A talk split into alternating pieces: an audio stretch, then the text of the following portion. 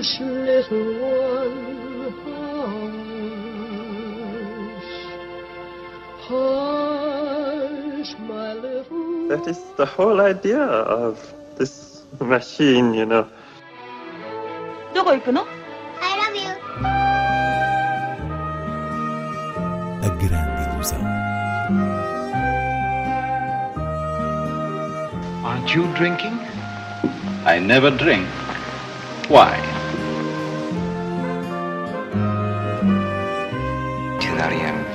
Hiroshima. J'ai tout vu, tout.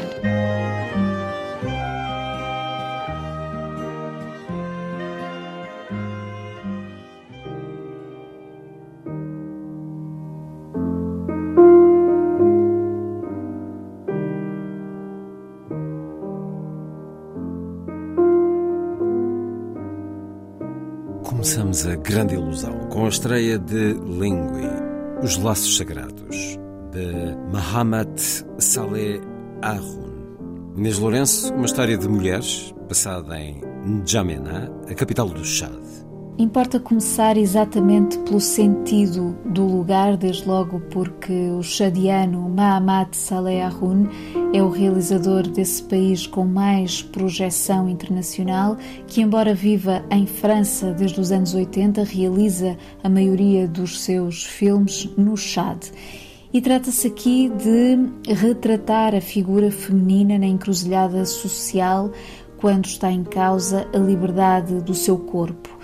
Temos então uma mulher que ganha a vida fazendo uns recipientes com arames tirados do interior de pneus velhos. Logo aqui está um filme sobre o trabalho, sobre o amor do gesto artesanal. Uma mulher que é mãe solteira e que se integrou na comunidade religiosa de maneira a manter uma certa descrição, mas quando descobre que a filha de 15 anos está grávida, que foi expulsa da escola por isso e, e ainda por cima quer fazer um aborto, algo vai mudar entre estas duas mulheres que acabam por criar um pequeno circuito de irmandade, de entreajuda com outras mulheres, no sentido da sua autodeterminação contra uma cultura de imposição masculina. O título Lingui, Os Laços Sagrados, tem que ver com essa solidariedade feminina que faz com que, literalmente, quem ri no fim sejam as mulheres. Mas o que atrai na forma como Mahamat Saleh Arun conta esta história é a delicadeza, a força e a naturalidade de cada momento. Há uma sequência uh, belíssima em que a rapariga grávida tenta cometer suicídio afundando-se num lago. É uma imagem de carga muito misogustiana que vai dar lugar a um ato de salvamento por parte de um grupo de homens, o que não deixa de ser curioso. Quer dizer, há espaço para uh, uma poesia simples para apreciar as cores de uma paisagem africana e o dialeto das próprias mulheres nos seus laços secretos. تعملنا شنو جاكي ما تخجل شيء كله واجب لكم راجل مثلي انا عشان يحميكم Ina man dori na dum ya fi sa. C'est interdit par la loi, vous le savez. Vous savez ce que je risque? 5 ans de prison, une radiation à vie. Ça se voit pas là. C'est un mec qui s'en fout là.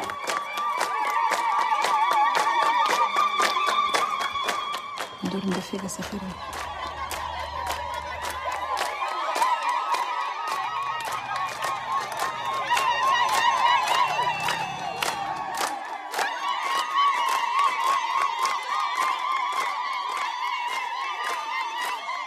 Chega também às salas um filme em forma de assim, de João Botelho, A Vida Depois de Yang, de Kogonada, e Vaca, de Andrea Arnold. Um filme em forma de assim é uma fantasia musical baseada nos escritos do poeta Alexandre O'Neill, mais precisamente na sua prosa reunida num livro intitulado Uma Coisa em Forma de Assim, onde se encontram pequenas ficções, textos de cariz mais biográfico, crónicas, devaneios, enfim, matéria a partir da qual João Botelho extraiu uma partitura onírica, digamos assim, que procura captar o espírito da obra deste autor. E a verdade é que, assumindo o aspecto lúdico do projeto em si, concebido em contexto de pandemia, Botelho aproximou-se da essência das palavras de O'Neill, cumpriu esse desígnio de homenagem num jogo de cenários e atores que produzem tensão entre o texto mal comportado e eh, as imagens, sempre ao sabor de uma lógica de estúdio que encerra o filme na sua própria proeza teatral eh, e jazzística. Eh, de destacar aqui em particular a participação da soprano Ana Quintans, que hum, abrilhanta algumas cenas. Oh, Portugal, se fosse só três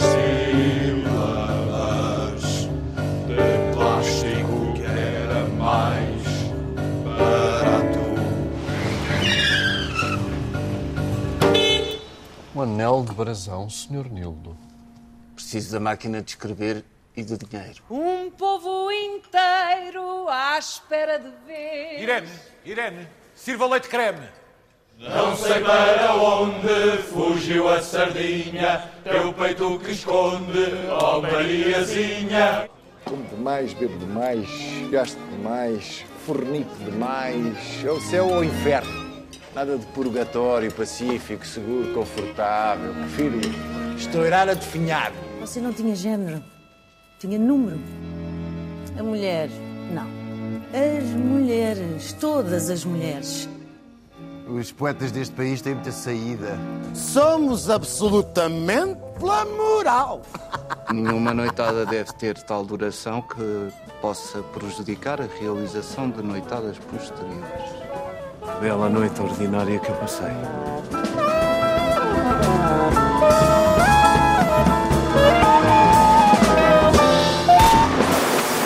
Aqui já, e o meu nome vem a seguir, um dos homens do seu tempo que menos dormiu. Bem merecia isso.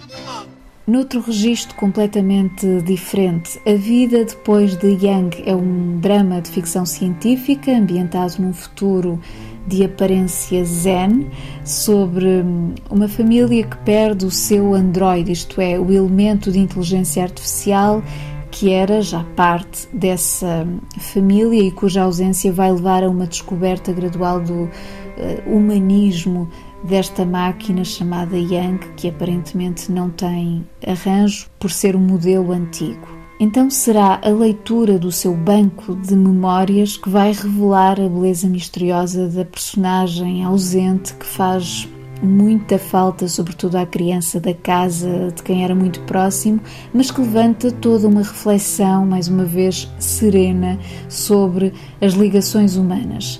E neste caso, o que distingue a vida de Yang das várias abordagens que se fazem no cinema à inteligência artificial é uma quietude e textura ímpares, inerentes ao trabalho do realizador Kogonada, um sul-coreano residente nos Estados Unidos, que em 2017 assinou Calambas, outro belo filme centrado numa espécie de tempo suspenso em que a ambiência, no caso a arquitetura, comunica com a interioridade. Ora, passa-se o mesmo com a vida de Yang.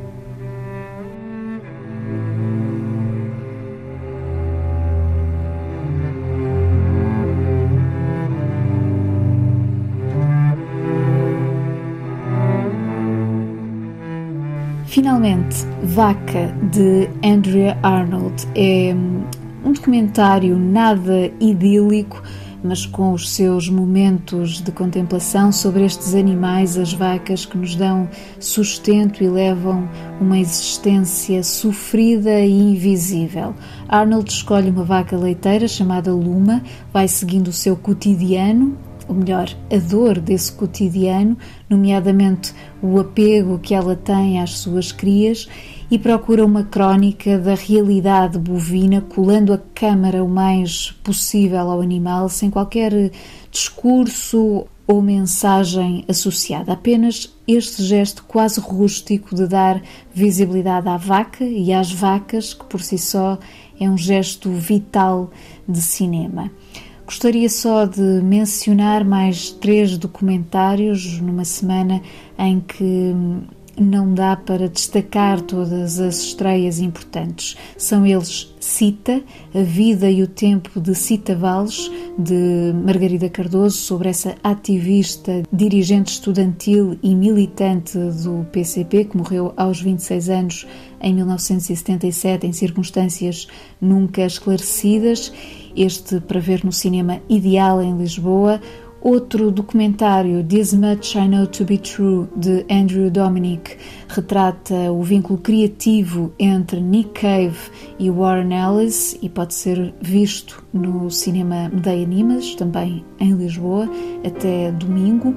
E por fim, Comícios de Amor, um documentário de Pier Paolo Pasolini, uma absoluta raridade em que o próprio, de microfone na mão, faz entrevistas às pessoas que passam na rua, como que a medir o pulso à Itália do seu tempo, no caso, anos 60. É uma das imperdíveis cópias restauradas que chegam às salas nas comemorações do centenário de Pasolini. Tempo ainda para outras sugestões, além das estreias. No Algarve, o Cineclube de Faro, com sessões no IPDJ às quintas-feiras, tem este mês uma programação sob o signo feminino. Esta semana exibe-se A Filha Perdida, de Maggie Gyllenhaal, notável adaptação de uma novela de Helena Ferrante, depois há Abraça-me com Força, de Mathieu Amalric, e na última quinta-feira, Petite Maman, Mamã Pequenina, de Céline Sciamma, qualquer um destes filmes, uma excelente proposta, histórias eh, de mulheres, mães e filhas, cada uma com a sua complexidade. Passando para Lisboa, começa esta semana uma nova programação no cinema Fernando Lopes, uma sala inserida no campus da Universidade Lusófona, e o filme que inicia esse projeto é o já referido Vaca, de Andrea Arnold mas há também um ciclo de filmes inéditos que ajudam a ter uma perspectiva mais fundamentada sobre o contexto atual da Ucrânia. Importa também dizer que as receitas de bilheteira revertem para associações de apoio humanitário à Ucrânia.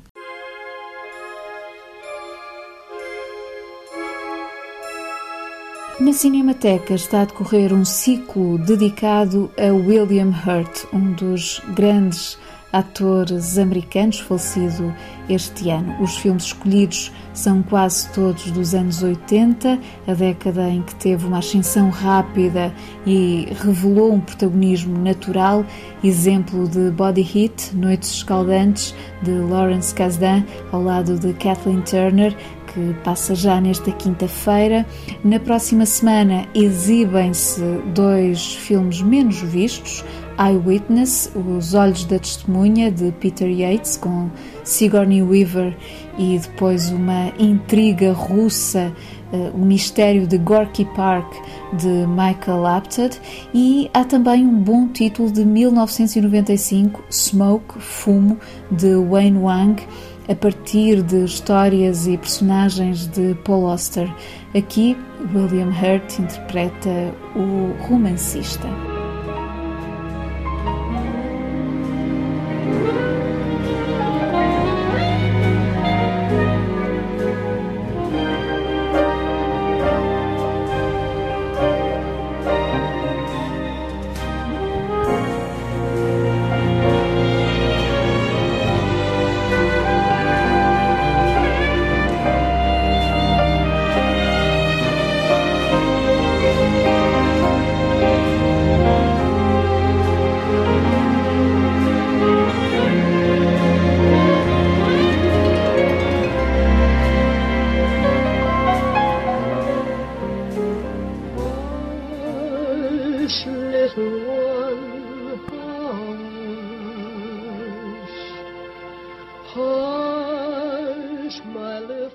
that is the whole idea of this machine, you know. I love you. A. Aren't you drinking? I never drink. Why?